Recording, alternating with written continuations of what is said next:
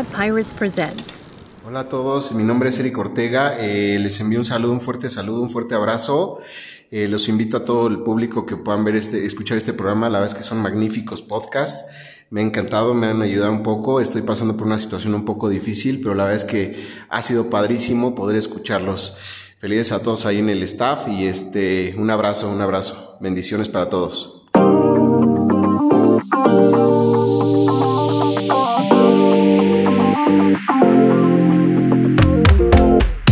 Esto es Terapeando Ando, un espacio para que te sientas cerca, aún estando lejos. Recuerda que queremos saber de ti.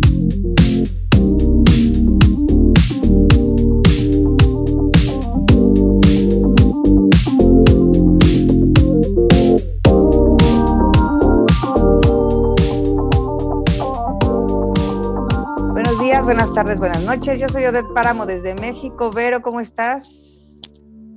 Muy bien, Odette, buenos días, buenas tardes, buenas noches. Yo soy Verónica Domínguez, esta vez sí, desde Bélgica. ¿Cómo, ¿Cómo vas? estás, Odette? Muy bien, muy bien, gracias. Y a Charlie ya. por allá, en los, como dicen, en los controles. Ay, En los controles, sí, ¿eh? controla todo. ¡Pam! Oye, Vero, ¿qué tal te fue de regreso a Bélgica? Cuéntanos. Ay, pues, rápidamente. muy bien que digamos. Ay, llegaste sí, hace este, tres horas, nos decías, ¿verdad? O sea, Ya está- acabo de llegar, sí. Sí, Pero sí, sí, bueno, acabamos de aquí llegar al ahí pie con del algunos cañón. problemas, con algunos problemas técnicos, pero bien, ya llegamos. Ya estamos aquí y nos recibió Bélgica como debe de ser para que no se nos olvide. Un ¿Cómo? poquito gris. Ay, bueno. Pues siento. así, Acá- ah, gris, bueno, México tampoco es. está como que quiere salir el sol, pero no, es muy temprano, pero ya veremos Sí, si sale o no sale, porque es estos días ha estado Ya nublado. veremos. Oye, pues hoy tenemos un tema muy padre. A mí es un tema que me gusta mucho y cuando se trata en terapia es un tema que depende cómo lo abordes y cómo lo, lo trates, eh, puede ser de, de verdad de, de gran este, crecimiento personal y es, como diría Charlie, tan, tan, tan, tan, el miedo, ¿no? El miedo como, como tal. El Y miedo cara- como tal. Y la cara de Vero. Oye, Vero, ¿qué es lo que más miedo te da? Cuéntame. Híjole. Pues yo creo que todos tenemos diferentes tipos de miedo, ¿no? O sea, ¿qué, qué es lo que más miedo me da? Pues ya O sabes, bueno, yo algo creo- así muy general. Sí, pues ya sabes, o sea, la, la enfermedad de alguien que quieres, este, que se me muera mi perro, que, o sea, ese tipo de cosas, más bien como, como el miedo a separarte de algo que quieres, en general para mí es un, es un miedo muy fuerte. Ujú. Qué Este, curioso, yo no hubiera pensado en eso. Como Pero, cada quien, ejemplo, ¿no? Sí, bueno, pues es que el miedo es algo muy personal Muy también, personal. ¿no? O sea, el miedo es, puedes tener miedo, no sé, a, a perder tu trabajo, a perder, Sí. A mí no mi sé. miedo son cosas con las personas que amo, claro. No, no de salud, fíjate qué curioso, pero sí que pase cosas con las personas que amo, que no me gusta ni pronunciar, ese así el innombrable, no me gusta ni pronunciarlos. Pero fíjate, curiosamente, ¿no? El miedo, eh, cuando somos chiquitos, yo me acuerdo, no sé si recuerdas tú, y, y sí, ya abordando el tema tal cual, cuando tienes miedo, yo me acuerdo que cuando algo me daba mucho miedo, por ejemplo, los perros, siempre me dieron muchísimo miedo. Me acuerdo una vez que salió un perro que era bien bravo de casa de una vecina y salió corriendo el perro y literalmente empezó a corretearnos a los niños que antes teníamos la bendición de poder ju- jugar en la calle, bote pateado o lo que fuese. Y, y yo me acuerdo cómo sentí las orejas calientes, no me podía mover, me quedé estática, así de, ¿no? Y más cuando vi como el perro iba a atacar a una de sus dueñas y la hermana empuja a la hermanita como para cuidarla y más, la muerde ella, ¿no? Y es una escena muy violenta para un niño, no recuerdo, tendría a lo mejor 11 años, no menos, seguramente tenía entre 10 y 8 y 10 años. Y me acuerdo que el miedo literalmente me paralizó cómo sentí las orejas hirviendo, ¿no? Te repito. Entonces, pues desde una óptica fisiológica, que vamos a empezar ya desde la sesión, bueno, desde las sesiones anteriores ya hablamos mucho de cómo el cuerpo nos avisa, ¿no? Pero desde Claro. una óptica fisiológica, el miedo sí te hace sentir cosas, si sientes diferente cuando tienes miedo a cuando estás contento en tu cuerpo y desde tu cuerpo, ¿no? Claro. Entonces, el miedo es una cosa que, que al sentir peligro, una sensación, un- ¿no? una emoción que al sentir peligro, pues no es agradable. Es totalmente desagradable y en muchos casos pues pasa esto que te cuento, ¿no? Te, te paraliza. ¿A ti qué te pasa con el miedo?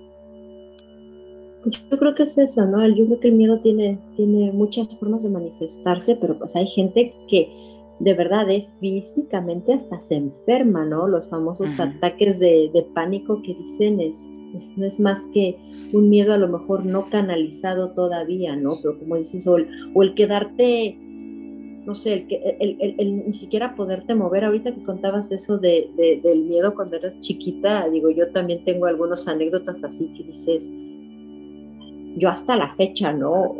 Ya de grande, cuando era muy pequeña en el pueblo donde es mi papá, había una representación de la Semana Santa.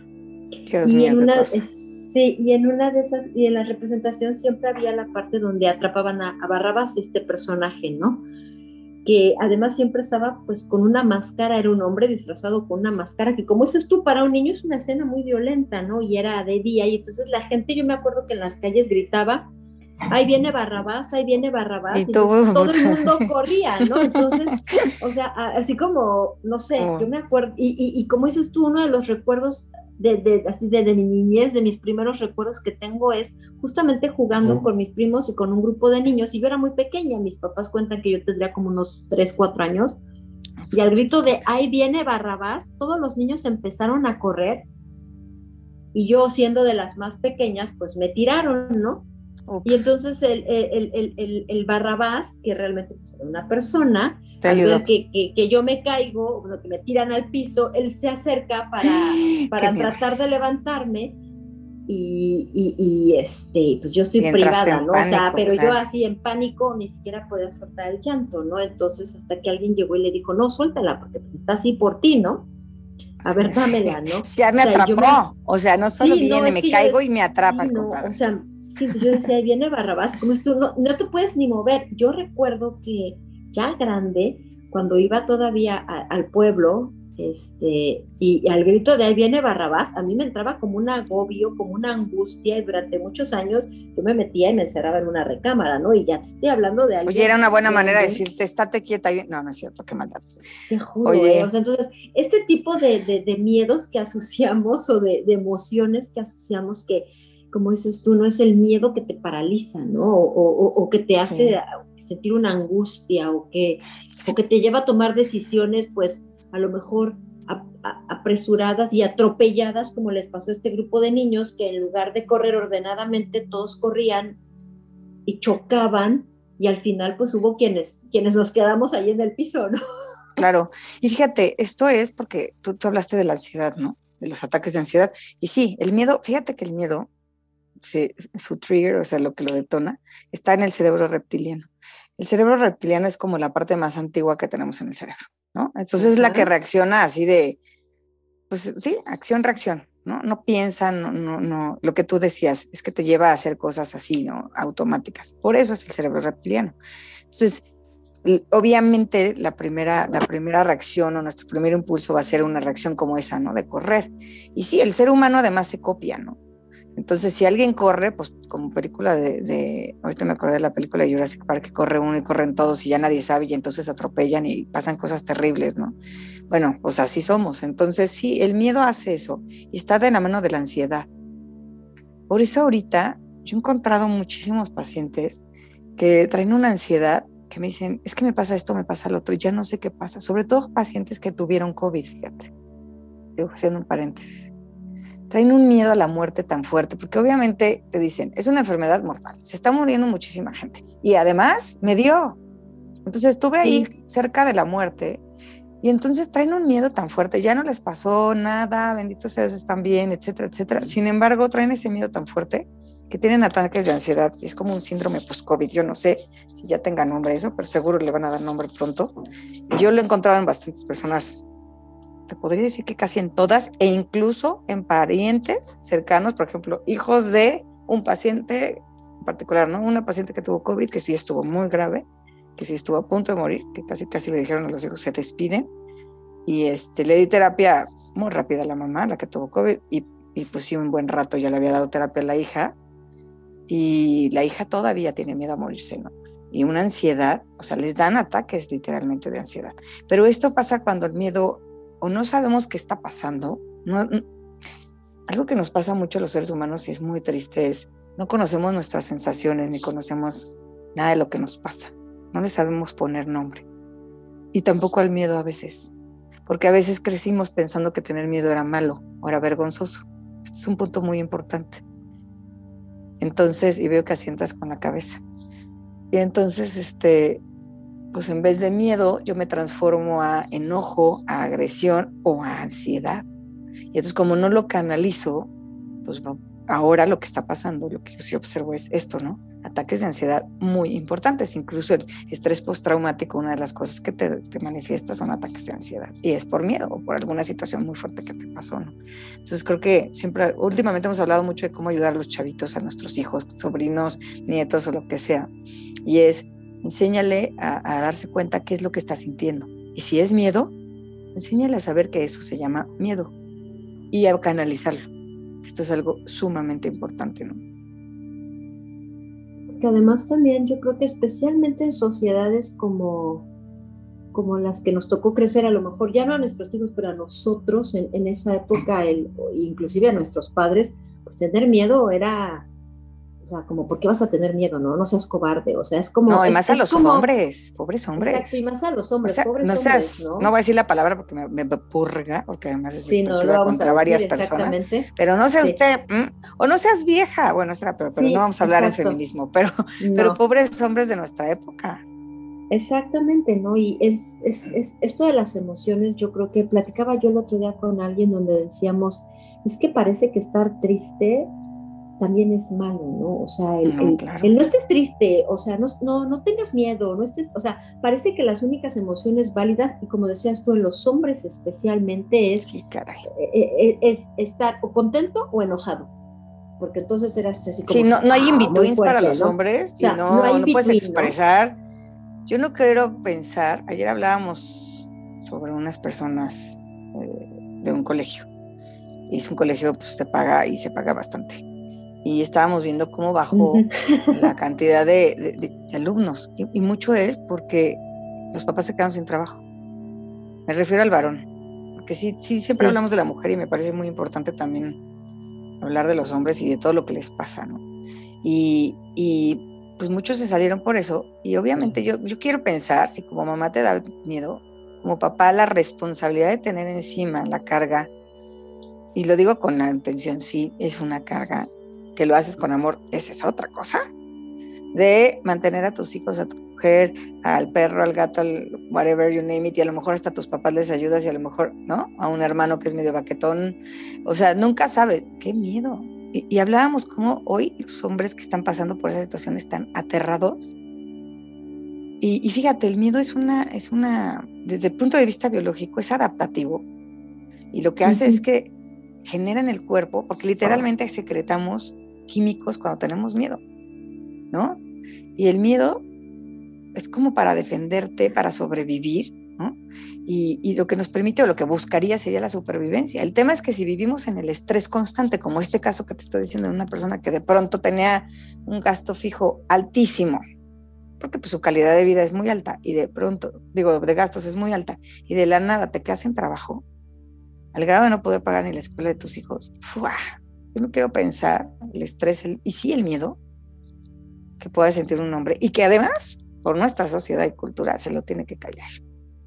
No sé si Charlie quiere hablar, ¿eh? sería maravilloso, Charlie, que te, que te integres hoy. Que te integraras, ¿eh? Perdón, pero. no, yo digo, debe ser horrible también, como dices, ¿no? Para un hombre. El, y además de todo lo que tú dices es la presión social, ¿no? Porque, o sea, ¿qué van a decir? ¿Cómo que me quedé sin trabajo? No puedo pagar la escuela, no puedo, no puedo mantener a, la familia, no puedo, o a lo mejor, ¿cuántos se han enfermado, por ejemplo, y tienen hasta miedo de decir es que no quedé bien, es que todavía me siento cansado o es que lo que yo antes hacía ya no lo puedo hacer y se convierte de verdad en una batalla todos los días de literal. o, estás bajo un estrés impresionante que, se, que el simple hecho de despertar y salirte de tu cama cada mañana se vuelve una pues, una batalla, ¿no? Una batalla campal. Y luego, fíjate, cómo transmitimos todo esto que estamos viviendo. O sea, cómo se lo transmitimos a los niños, ¿no? Cuando tenemos tanto miedo nosotros, realmente a nuestros hijos les pasamos nuestros miedos, ¿eh? Porque lo sienten, digo, los que creemos en la energía. A nivel energético, todo se siente. El corazón, acuérdense, y esto está comprobado científicamente, el corazón lanza, manda o como le quieras llamar, vibraciones y se reciben afuera.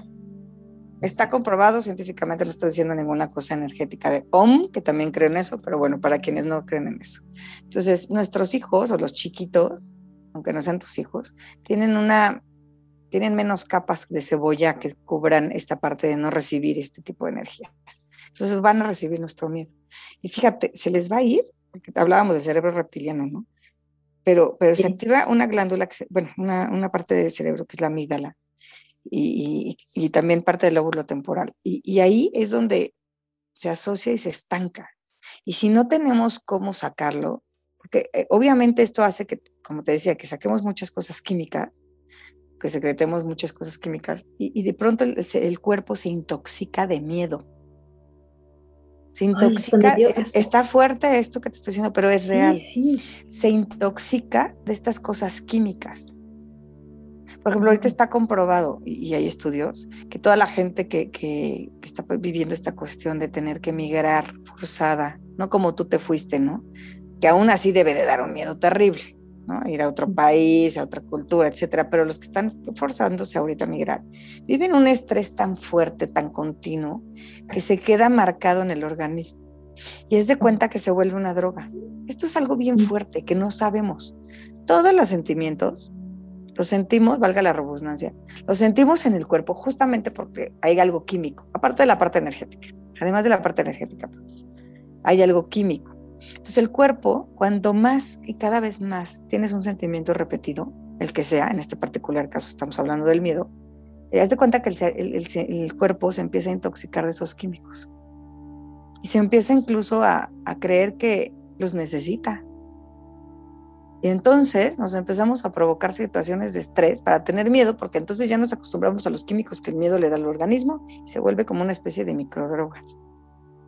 O sea, es una cadena terrible si no la sabemos conducir, ¿no? Y si no sabemos eh, trascender estos miedos, que es lo que queremos también decir en, este, en, en esta sesión, ¿no? Pero sí es algo muy fuerte. Entonces, imagínate un niño que vive desde chiquito en el estrés de una guerra o de correr o de huir o de esconderse o de lo que sea, en el miedo. Entonces automáticamente es un, un ser que se está acostumbrando a esto y que obvio de grande y esto suena muy loco, pero si lo hacemos, va a buscar situaciones en donde tenga miedo o ansiedad o se las va a provocar para seguir teniendo estos químicos que su cuerpo hoy, desde chiquito, se acostumbra a tener. ¿No está fuertísimo? Está fuertísimo, qué horror, ¿eh? qué, qué, qué, qué feo y qué, pero además también qué cierto es, ¿no? Y el hecho de que no lo sabemos y de que no lo sabemos manejar, pues todavía lo hace pues, más terrorífico, ¿no? O sea, también es así como de, ¿y ahora qué, no? Digo, yo creo que, además también te voy a decir otra cosa, porque te hablábamos de los hombres, ¿no? De, de, cómo afecta esto a los niños varones, a los hombres también, porque bueno, si el papá es muy fuerte y nunca demuestra que tiene miedo, o ya sabes, no, no, no llores porque, ¿qué es eso? O no tengas miedo, tú eres muy fuerte. También, del otro lado, es como, como que esperan que por ser mujer tú tengas cierto tipo de miedos, ¿no? O sea, es como también, e, o sea, también es la otra parte, ¿no? También a las mujeres como que se nos adjuntan cierto tipo de miedos que a veces no los tienes, pero que socialmente la gente piensa que los debes de tener, ¿no? Y entonces yo creo que es, son, este, son este tipo de, de cosas con las que nosotros pues, tendríamos que romper, ¿no? Tendríamos que entender que primero el miedo pues no es, este, ciertos tipos de miedo no son específicos de un género, este, que además también se vale tener miedo porque hay situaciones que sí son de verdad de alto, pues de alto riesgo, situaciones que sí son, que sí son tan estresantes y tan fuera de nuestro control que es normal que te provoquen un miedo, pero que además este miedo se tiene que trabajar, se tiene que procesar, se tiene que identificar. Exacto. Pues para, para, para poderlo, para poderlo procesar y pasar, ¿no? Porque tampoco puedes vivir tu vida con miedos, o sea, la limitación, la, limitante que tú solito te pones, ¿no? El límite que, tú solito te creas por tus miedos y, e, e, es, es, horrible, ¿no? No puedes vivir así, ¿no? Fíjate que hay algo muy chistoso. El miedo está hecho para tres cosas, vamos a decirlo así como básicas, ¿no? Es huir, enfrentar o paralizarte, ¿no? Paralizarte, me imagino, no sé, te sale una víbora de cascabel, pues quédate ahí, no te muevas, ¿no? Este, o sea, en realidad el miedo, como lo repito, igual como todos los sentimientos, está hecho para algo. No hay ningún sentimiento que no sirva, ¿eh? O sea, eso de no, no tengas miedo, no te enojes, no existe. O sea, no debería de existir, porque todos los sentimientos los tenemos para algo y son funcionales hasta cierto punto. Y entonces, bueno, totalmente funcionales. El miedo aquí la cuestión sería, si, está, si me está sirviendo para huir, como el caso del perro, que platicábamos, o, para, como el caso del, de Barrabás. Me imaginé la escena y qué, enojo me da. Pero bueno, entonces ahí pues huyes. Y fíjate, hay algo bien chistoso. le ¿quieres decir algo? Entonces, aquí hay algo bien chistoso y, valdría la pena, no sé si quiere, porque ya se nos está acabando el tiempo, pero valdría la pena a lo mejor continuar con el, con el siguiente programa hablando del miedo, porque sí es algo bien importante y tiene relación con la gente que se va de su país.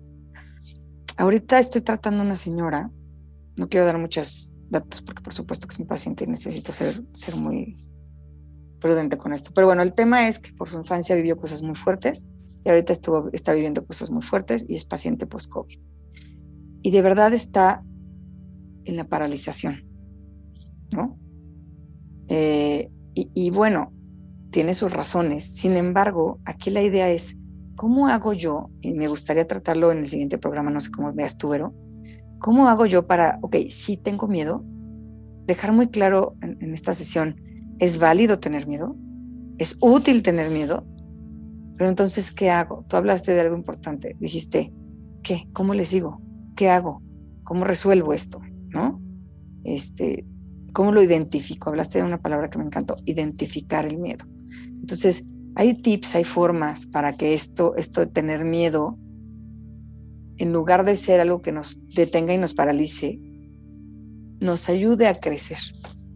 Porque el miedo también es una herramienta, puede ser un arma para detenerte, paralizarte y dañarte y enfermarte, literalmente enfermarte, pero también puede ser una herramienta que te ayude a crecer y evolucionar. Por eso se habla mucho de romper este status quo o esta zona de confort, porque justamente esa, esa pequeña dosis de mérito te ayuda a, evolucionar y a crecer. No sé tú cómo, cómo escuchas esto, pero... Sí, Ode, tienes razón. Yo creo que, por ejemplo, el miedo, ¿no? El miedo a, a, que a lo mejor cuando trabajas cuando tienes un trabajo que a lo mejor no te gusta y dices, tengo miedo de que me vayan a correr, pues a lo mejor te ayuda a que empieces a buscar, a que a prepararte, por ejemplo, ahí es donde el miedo te ayuda, ¿no? El miedo a, a perder tu posición, no sé si eres un atleta, a perder tu posición de, de ganador, pues el miedo, este miedo te empuja también a levantarte todas las mañanas a, este, a entrenar, ¿no? Con mucha fuerza. No sé, el miedo también te sirve para para empujarte, pero si no lo, como dices tú, si no ubicas que es miedo lo que tienes, si no entiendes que además de, el miedo también puede ser, puede ser tu aliado y lo bloqueas. Exactamente. Ahí es cuando se convierte completamente en tu enemigo. Dijiste algo muy padre, el miedo puede ser tu aliado. a mí me encantaría que eso sea casi que el inicio de la siguiente sesión, porque como en todo, lo, que nosotros buscamos es ayudarte a que tú, lo que vives, porque todos lo vivimos, ¿eh? A, mí me decía una persona una vez, es que tú eres terapeuta, tú no te puedes enojar. Y yo, ah, pues, qué bueno que me avisas para entonces ya no ser terapeuta, ¿no? Entonces, como soy terapeuta, tampoco puedo tener miedo, híjole, pues no. Entonces, todos los seres humanos experimentamos, o porque eres mamá, ¿no? Este, el miedo. Eh, ¿cómo, ¿Cómo hacemos para que esto nos ayude a crecer y a que sea algo que nos impulse y no que nos estanque, ¿no? Entonces, aquí hay algo muy importante que es ver las cosas o ver los sentimientos como una herramienta de aprendizaje, no como algo que nos pasa y ya, sino como esto que pasó Y esta autorreflexión, yo siempre le digo a mis hijos, a ver, ¿ya te pasó? ¿Qué aprendiste? Reflexiona qué aprendiste. Porque si no, encima de que, que no está padre, no vas a encontrar para qué. Y ahí te quedas. Y entonces, ¿dónde está la trascendencia y la evolución? No? Entonces, si ya te pasó que te dio miedo algo, si ya detectaste, como dijiste tú, ya identificaste que algo te da miedo, ¿qué vas a hacer con eso? ¿No?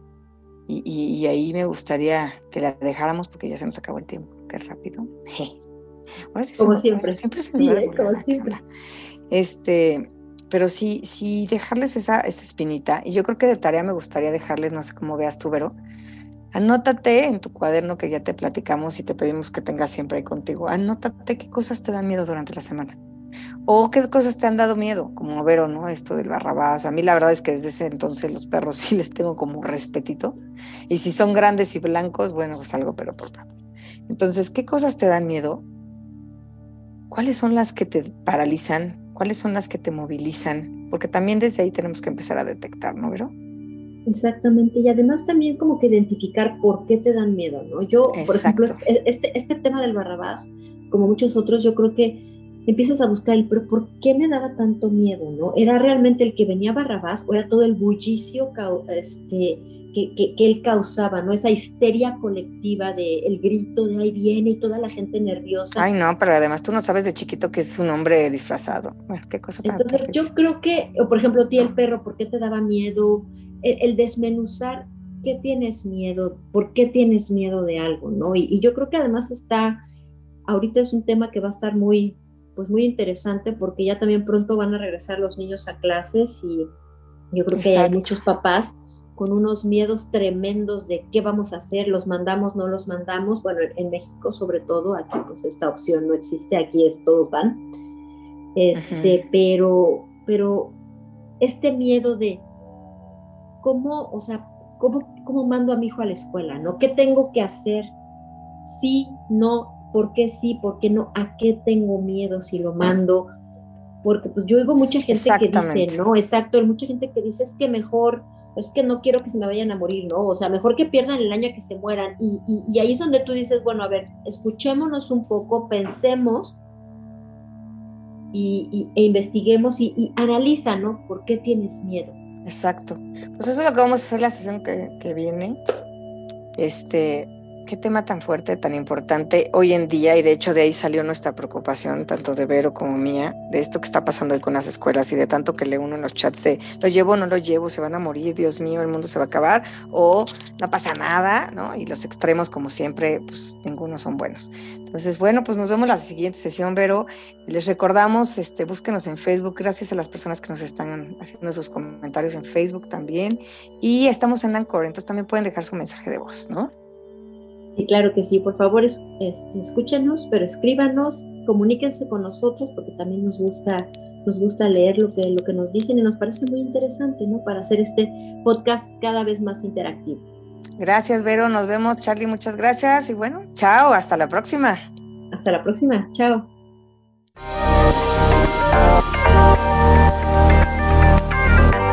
Muchas gracias por habernos escuchado y recuerda que si te quieres poner en contacto con nosotros, nos puedes seguir en nuestra página de Facebook. Y pues nos vemos la próxima semana. Nos encantaría que nos contaras eh, acerca de ti. Cuídate mucho.